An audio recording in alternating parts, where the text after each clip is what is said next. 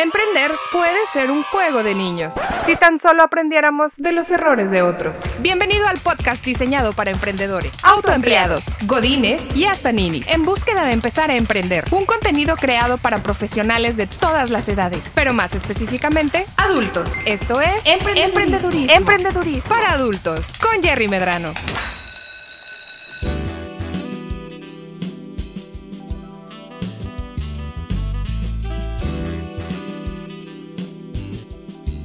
¿Qué tal? Bienvenidos a un episodio más de Emprendedurismo para Adultos. Yo soy Jerry Medrano y el día de hoy nos acompaña Dora Valdés, la de RH. Nos acompaña para hablar acerca de temas de recursos humanos.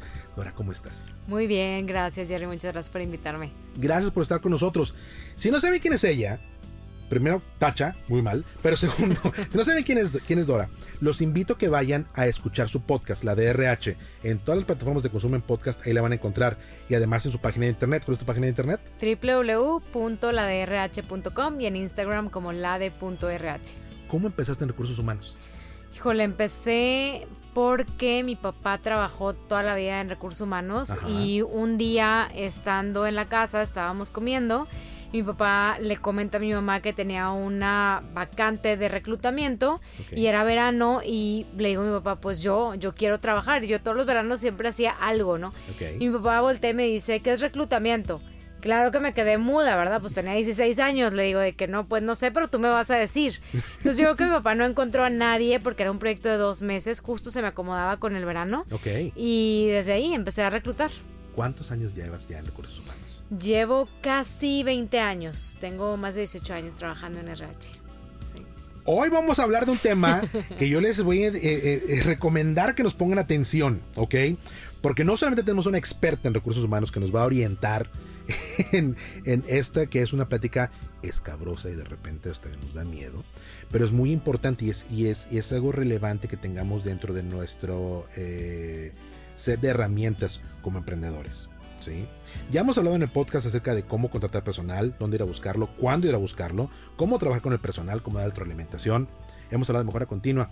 eh, y ella nos habla de mejora continua también. Entonces, busquen el episodio donde hablamos de mejora continua con Dora más adelante. Ah, pero, ¿cuándo y cómo doy de baja a una persona, a un colaborador? ¿Cómo le hago para despedir a alguien, Dora? Híjole, esa es una gran pregunta porque yo creo que todos estamos la experiencia del colaborador, cuando entra, el onboarding, su playera y todo. Sí, el corazoncito, Sí, todo lo que hard da. hard, la foto, este, con su, eh, su vaso y la playera y todo. Pero cuando se va, es como, haz de cuenta que muchas veces me ha tocado que te tratan como un desconocido, como si nunca hubieras estado por ahí, como si hubieras hecho las cosas terriblemente mal. Y eso hace un impacto, así como hemos dicho que cuando le das una propuesta de valor a la persona, a- genera un impacto positivo en un efecto dominó en toda su familia, Ajá. cuando despides a una persona hace lo mismo de manera negativa si no lo hacemos de manera correcta. Entonces, cuando vas a despedir a una persona, hay diferentes motivos por lo cual lo vas a hacer, ¿no? Claro. Puede ser porque la empresa ya no pudo cubrir ese puesto. Claro. Puede ser porque la persona tuvo un mal desempeño, ¿verdad? Wow. Este, o pudo haber sido porque la persona en verdad cometió un acto totalmente fuera de los valores de la empresa, ¿no? O sea, son como tres diferentes caminos que lo vamos a tratar de resumir ahí. Ok. Cuando es, pues obviamente cuando hace algo que está totalmente fuera de los valores, pues bueno, eso no, o sea, no vamos a hablar. Eso es totalmente bye y pues ni modo, te tienes que ir. Y tampoco le ponemos como un estigma de que, ay, la persona hizo, pues no sabemos, ¿verdad? ¿Por qué lo hizo? ¿Por qué razón? A veces el ser humano es el, o sea, somos los menos impredecibles y pues simplemente se toma la decisión de que se vaya y listo. Pero quiero trabajar ahorita con estos dos, ¿no? Ajá. Con la persona que tenemos que despedir porque algo nos pasó a lo mejor en la pandemia y o vino una crisis, ¿verdad? Como la del Sí. 2008 y hay que correr gente, o tuvo un mal desempeño, ¿no? Ok. Entonces, si tuviste un mal desempeño, aquí está también como tricky, ¿no? O sea, Sí, sí, porque muchas veces pensamos que por un mal desempeño la persona es mala. Y ojo, no son malos. Todos los que los han dado de baja porque le dicen que fue mal desempeño, muchas veces también, Jerry, puede ser porque no hubo un match entre la cultura, Mm. el equipo, el líder y la persona. Claro. ¿Ok? No quiere decir que tenga malos skills o habilidades, simplemente no hizo match porque todos, absolutamente todos tenemos talento. Simplemente no estuvimos en el, lugar adecuado para poder potencializar al 100 nuestro talento. Ok. Entonces, y ya hemos platicado antes, ¿no? Toda la parte antes de despedir a una persona, decirle, sabes que muchas gracias, no empataste conmigo. La tarea que tenemos que hacer es, oye, ya me senté con esa persona a ver qué es lo que no está funcionando. Ya me ya me confirmé yo que la entrené bien, le dije qué es lo que tiene que hacer. Ya me di cuenta de que tiene las habilidades para poder hacerlo si le puse una tarea nueva. Ya me tomé el tiempo de mostrarle a esa persona cómo se espera que haga su trabajo si no lo está haciendo como yo quisiera que lo hiciera. Y si ya pasamos por todas esas y de todos modos no embona, de todos modos no terminamos de hacer clic, ahora sí, como bien comentas, no es un tema negativo de la persona en sí, a lo mejor a mí como, como el líder, como el emprendedor, me faltaron herramientas. Pero ya es una situación que no puedo sostener. Es correcto. ¿Cómo tengo esa conversación? ¿Cómo me dices a mí, sabes qué, Gerardo? Mi trabajo era hacer tacos y terminé haciendo hamburguesa. Claro. no sé, ¿qué, pasó? ¿Cómo, me dices eso? ¿Y sabes que va?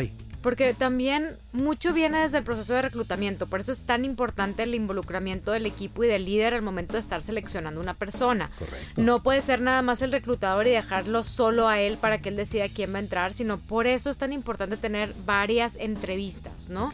Y si te puedes aparte apoyar con tecnología, como te comentaba por ahí, que te ayuda a predecir el éxito de una persona antes de contratarla, qué mejor, ¿no? Y aparte son herramientas que no te cuestan la millonada, es muy sencillo y con un simple test de 11 minutos en vez de todos los antiguos test de Cleaver y esas cosas que la verdad es que para mí no, no funcionan. Yo, yo creo que ahorita muchos de mis colegas me quieren ahorcar, pero la verdad, o sea, eso ya es como, ya es tan obsoleto, ¿sabes? O sea, como que ya hay que ver cuáles son las nuevas herramientas y tecnologías que se tienen, ¿no? Claro. Y que hay y que existen en el mercado y están disponibles para todos, hasta para un emprendedor que en el día uno está poniendo su negocio, ¿no?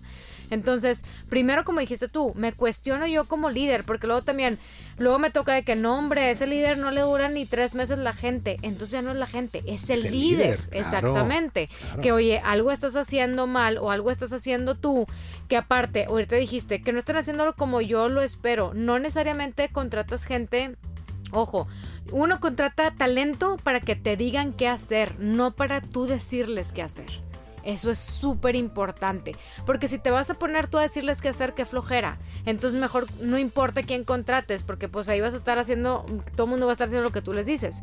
Pero tienes que contratar gente que te sume valor a tu equipo y al equipo. El problema es este. El 95% de los líderes no te sabe contestar a la pregunta cuál es la cultura de tu equipo. Mm. Si no sabes cuál es la cultura de tu equipo, ¿cómo estás contratando a alguien que entre a ese equipo si no sabes qué tienes y qué te falta? Entonces, eso es como lo más importante primero, conocer la cultura de tu equipo. Ya ni modo, tuviste una persona, ya no supiste, la tienes que, correr porque no hace fit con el equipo, contigo, etcétera. Y también puede ser que en las entrevistas se llevó excelente con el equipo, se llevó excelente con el líder, hicimos match porque fíjate que mi mamá y la tuya estuvieron en la misma escuela y qué padre y casi casi éramos vecinos y no sé qué. Y todo el mundo súper yuppie, ¿verdad? Y le hicieron fiesta cuando entró, pero, pero en el trabajo, en la ejecución, no era el mejor. Entonces existe este bias también que tenemos que aprender a eliminar al momento de seleccionar al mejor candidato. Cuando hay que correrlo, lo primero que hay que hacer no es correr a recursos humanos y decirle, oye, córrelo, ¿verdad? Porque recursos humanos no, no es el líder directo. Hay que saber enfrentar las cosas, ¿no? Y hay que tener despidos dignos también. Yo siempre les digo, cuando no es algo tan grave, pues tampoco lo hagas de un día para otro, ¿verdad? O sea, qué gacho. Y si lo vas a hacer de un día para otro, mínimo garantízale, págale tres meses o págale algo en donde ellos puedan hacer, fíjate. Yo tuve la oportunidad de estar en Young Shopping este, y fui a una entrevista a una empresa súper reconocida que es IKEA. Y ellos hacen una cosa bien interesante. Cuando ven que una persona no hace fit en el, en el, en el área, primero lo que hacen es tratar de ver para no perder ese talento, porque ojo, todos tenemos talento, tratar de si tienen la oportunidad lo mueven a otra área para ver, por ejemplo, estaba en marketing primero Jerry, oye, no, pues no le fue bien, se fue a comercial, ¿verdad? Oye, no, fíjate que se me hace que entonces sí es la cultura. Entonces te dan un mes de sueldo pagado para que tú te vayas a buscar otra oportunidad fuera que te haga feliz. ¿Sabes? Entonces es otro nivel, obviamente, y que mejor imagínate que hiciéramos eso, sería como una super aportación al, universo y al mundo y, pues bueno, qué padre que algún día yo sueño con que en México o en América Latina lo tengamos, ¿no? Pero, híjole, le estás pegando una fibra tan, tan delicada, pero tan delicada para mucha gente que que pone su negocio, que sabes qué es que yo quiero empezar un proyecto propio. Porque el tema es, oye, pues es que hasta dónde llega mi responsabilidad. Digo, te lo digo desde el punto de vista obviamente muy cómodo mío de que yo también soy, soy de un negocio.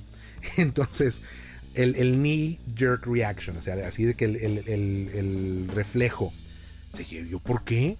O ¿Yo por qué le voy a pagar a Gerardo si el, si el pelado lo contraté? ¿Verdad? Y no me rindió para un proyecto y lo pasé para otro y no me rindió, ¿por qué le voy a pagar yo porque vaya a encontrar otra cosa? Pero, pero es donde dejamos de pensar en la responsabilidad social que tenemos como empleadores. Es correcto. Porque a lo mejor el error fue mío. El error fue tuyo y aparte, Jerry, imagínate que el día de mañana esa persona te traiga un cliente.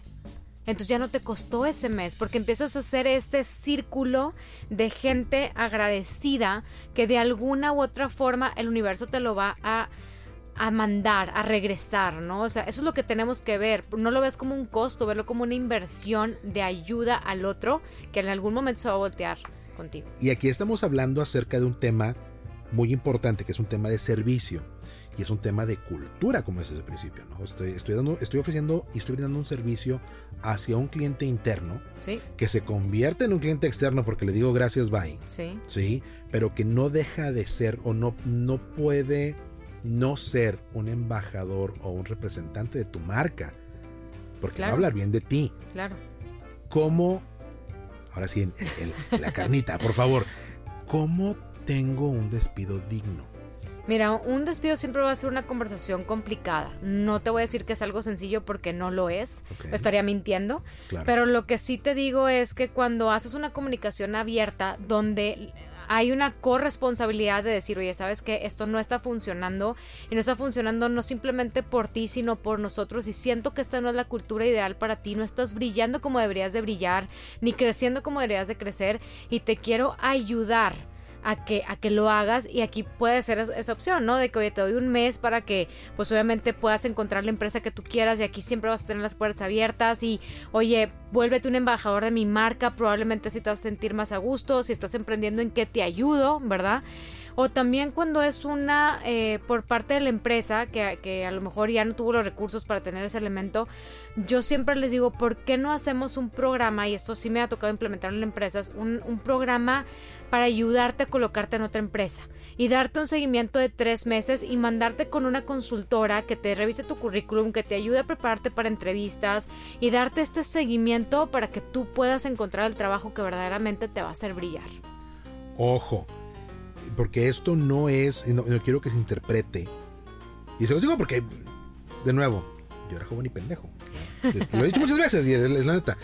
Pero para mí me suena esto de que, oye, pues es que esto es más bien como asistencialismo. Y no es cierto. Claro que no. No es cierto.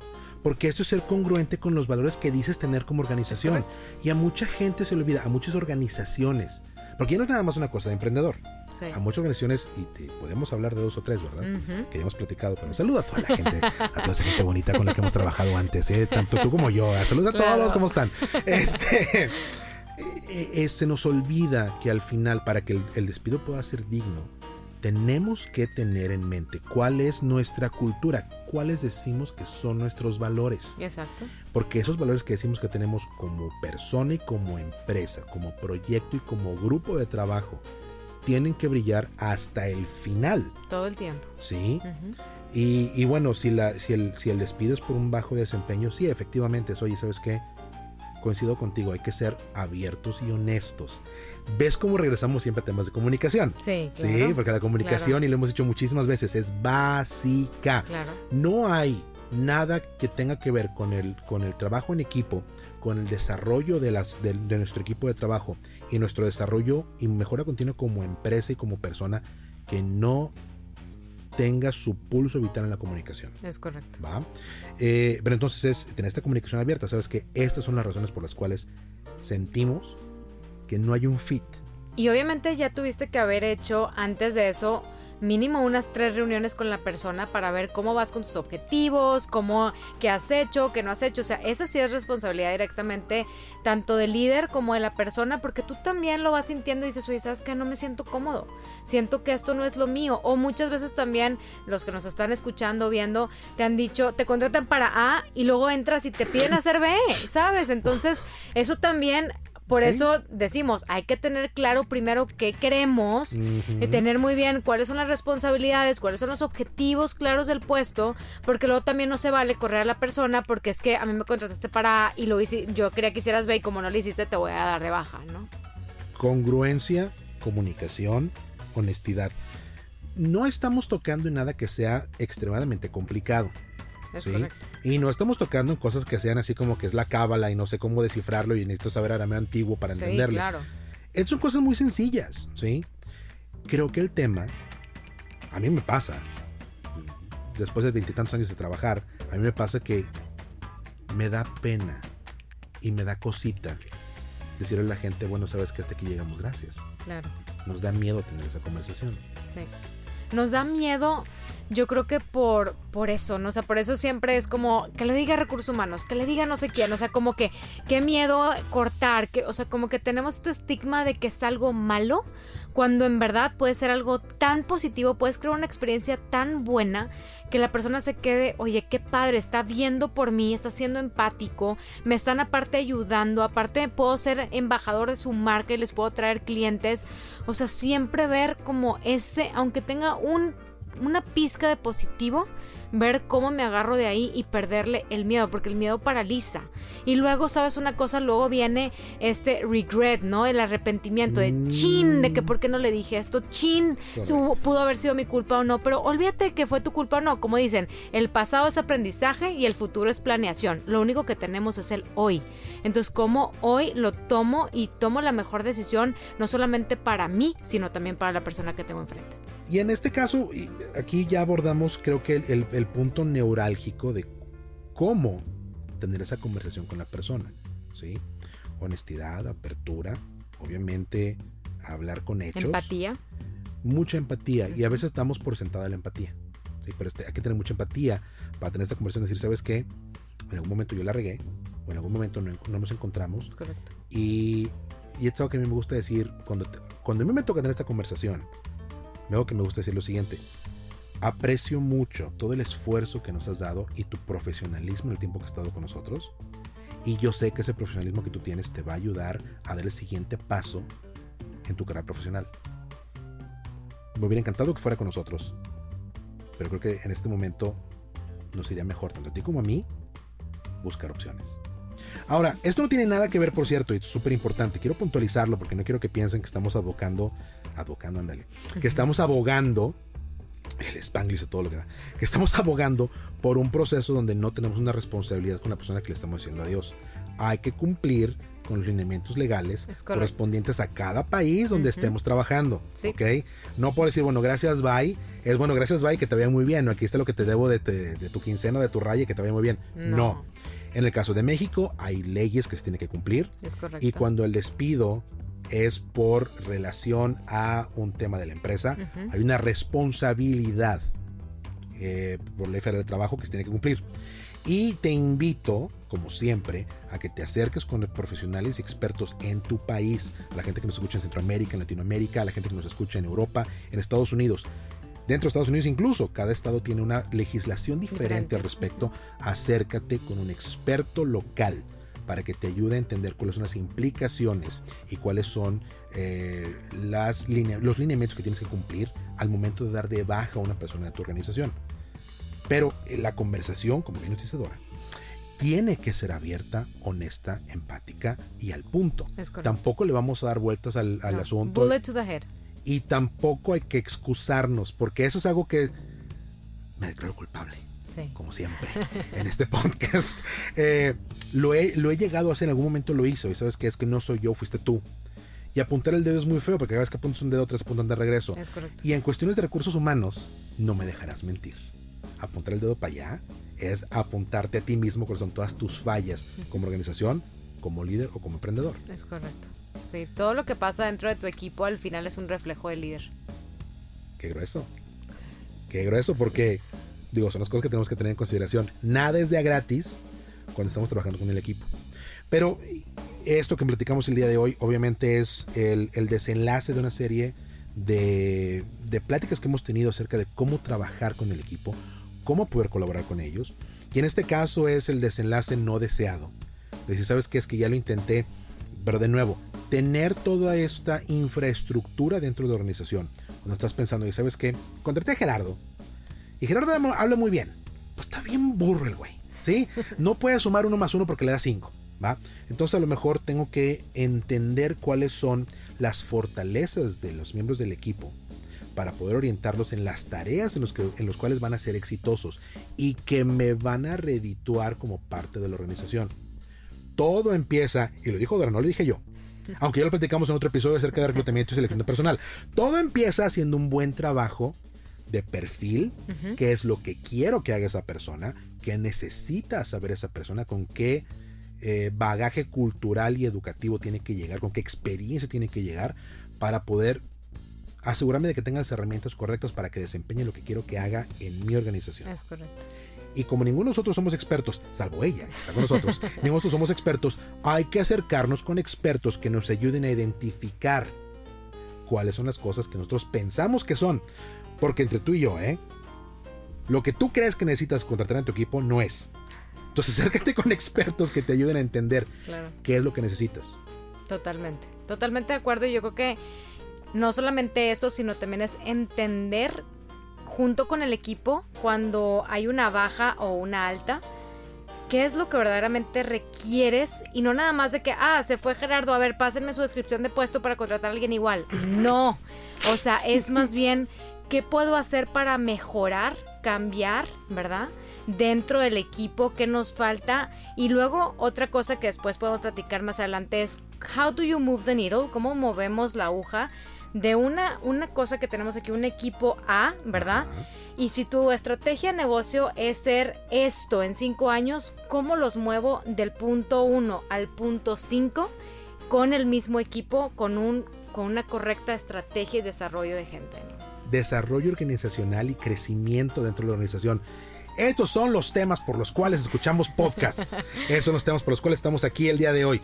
Dora, gracias, gracias, muchísimas gracias, por Gracias. acompañarnos y ayudarnos a entender un poquito más esta conversación que es tan complicada y difícil. Sí, No le tengamos miedo, es correcto. pero primero pregúntate si ya hiciste todo lo que tenías que hacer. ¿Verdad que sí? Es correcto. Primero hay que hacer la tarea. ¡Es correcto! Emprender puede ser tan fácil como un juego de niños. Para que sea así, ya lo dijo Dora, hay que hacer la tarea. Y la tarea que nos queda en este episodio es la siguiente. Oye, estoy considerando, digo, por algo tomamos este, este episodio en particular, estoy considerando dar de baja a alguien. Antes de hacerlo es la tarea. ¿Ya te sentaste con esa persona y le diste retroalimentación?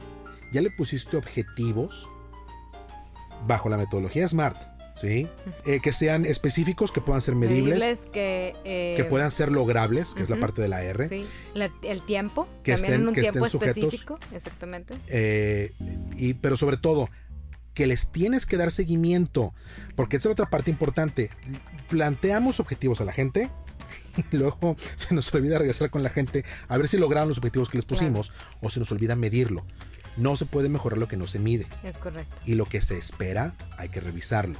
Entonces, si yo ya hice mi tarea de hablar con la persona, hoy hablé con Gerardo, ya le dije cómo están las cosas, hoy no me estás dando el kilo, esto es lo que necesito que hagas, aquí está tu objetivo, aquí está la metodología, necesito que lo hagas de esta manera. Si es una cuestión de entrenamiento, sentarme a explicarle de nuevo a la persona, darme el tiempo para asegurarme de que la persona entienda qué es lo que necesitamos que hagan. Y si no está entendiendo, enseñarle Porque eso es la parte importante. Y si ya tuve dos o tres de estas sesiones y aún así no estamos empatando, ahora sí llegamos al punto donde tomamos la decisión. ¿Ya lo hiciste? Porque si no lo has hecho, regrésate. Escucha los episodios donde hablamos acerca de retroalimentación, donde hablamos acerca de trabajo en el equipo, ¿sí? Cómo establecer metas.